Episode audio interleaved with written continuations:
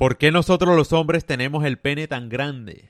Los humanos varones adultos tienen los penes más largos, gruesos y flexibles en comparación con cualquier primate del mundo.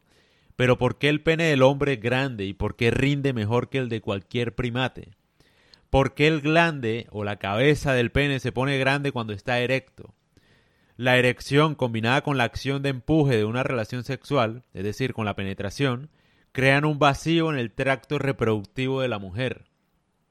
Ese vacío tiene como propósito extraer cualquier semen previamente depositado lejos del óvulo, ayudando así a los espermatozoides a punto de ser enviados.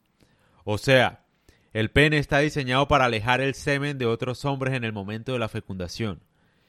Pero, ¿este vacío creado por la penetración no alejaría el propio esperma de un hombre?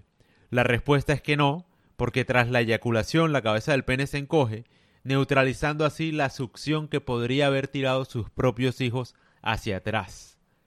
Este proceso se llama desplazamiento de semen. Por la competencia por la paternidad, los hombres desarrollaron penes configurados de manera única, que funcionan para desplazar el semen de otros hombres de la vagina de la mujer.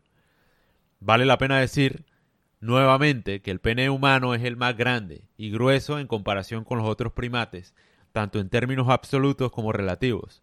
Y a pesar de la mala fama que recibimos, los hombres duramos bastante en la cama. Los bonobos duran 15 segundos, los chimpancés 7 segundos, los gorilas 70 segundos. Es decir, tenemos el pene más grande y que más rinde en comparación con los primates.